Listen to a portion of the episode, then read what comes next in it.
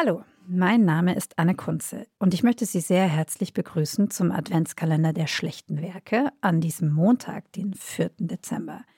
Die Arbeitswoche beginnt und heute öffnen wir das Türchen zu der Geschichte eines Beamten, eines treuen Staatsdieners, eines Vorbildes, dem seine ganze Arbeit über den Kopf wächst. Liebe Ursula Merz, herzlich willkommen. Du erzählst uns die Geschichte von Bernd Kemmerich. Mhm. Bernd Kemmerich 65 Jahre alt, in dem Moment, wo er im Amtsgericht auf der Anklagebank saß, war oder ist Gerichtsvollzieher.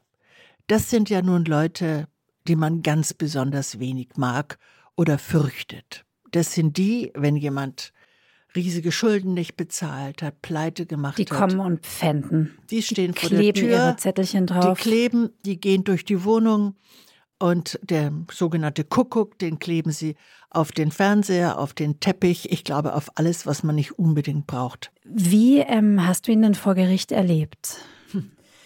Er hatte eine eigenartige Angewohnheit. Er saß natürlich auf dem Stuhl mit dem kleinen Tisch, dem Richter gegenüber mit ja. Gesicht.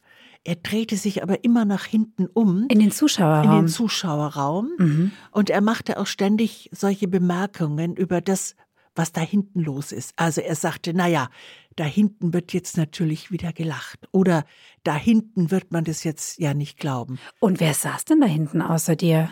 Kollegen. Mindestens vier, wenn nicht sogar fünf Kollegen, andere Gerichtsvollzieher und auch Presse. Aber ich glaube, nichts war schlimmer für ihn als die Kollegen.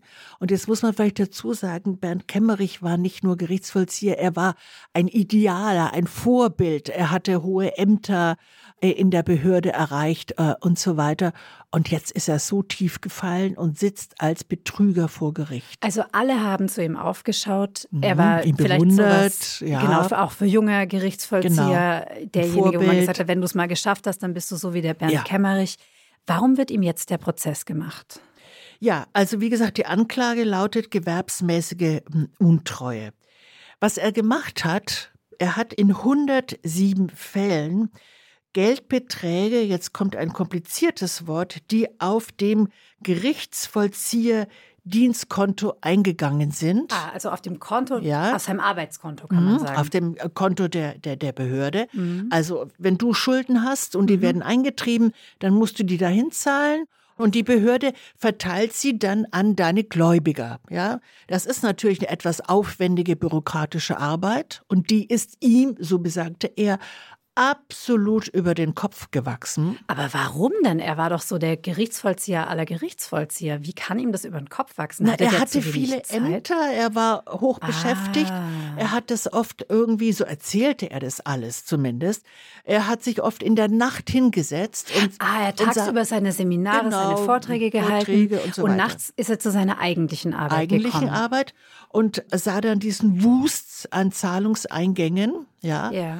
Anstatt die jetzt Punkt für Punkt genau zuzuordnen, hat er sie, wie er sagt, ein merkwürdiges Verb, einfach erstmal weggebucht. Unglücklicherweise Ah, auf sein okay. eigenes Privatkonto. Er wollte diese ganzen Zahlungen weghaben aus Ja, dem Blick, aber er irgendwo, wollte schon auch was ja weg. davon haben, oder? Sehr schwer zu entscheiden. Anne, Mhm. das finde ich jetzt den wirklich den Knackpunkt an dieser Geschichte, wo auch der, der, der Richter irgendwie so ein bisschen im Zweifel war. Er sagte, er hat es nicht gemacht, um sich zu bereichern. Er hat es nur gemacht, um das Geld erstmal unterzubringen. Tatsächlich hat er, insgesamt hat er 200.000 Euro weggebucht, 120.000 Euro wieder zurückgebucht auf das Gerichtsvollzieherdienstkonto Als er dann die Vorgänge tatsächlich Ja, bearbeitet hat. bearbeitet hat. Aber ja. 80.000 Euro fehlen. Ja, die sind irgendwo bei ihm geblieben. Die musste er jetzt wahrscheinlich zurückzahlen, Ja, oder? natürlich. Äh, Nicht nur das, er wurde auch verurteilt zu zwei Jahren auf Bewährung.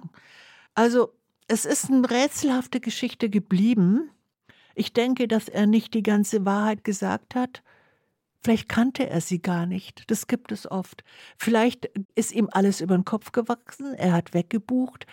Vielleicht hatte er aber auch ein bisschen das Gefühl dafür, dass ich mich so für meinen Job verausgabe, dass ich nachts da sitze, habe ich doch ein kleines Recht auf ein bisschen mehr als mein Gehalt. Wie es ja in der kleinen Bonus wollte er sich zahlen, wie er ja in der freien Wirtschaft durchaus üblich ist, aber unter Gerichtsvollziehern eben nicht. Ist aber meine vorweihnachtliche Spekulation.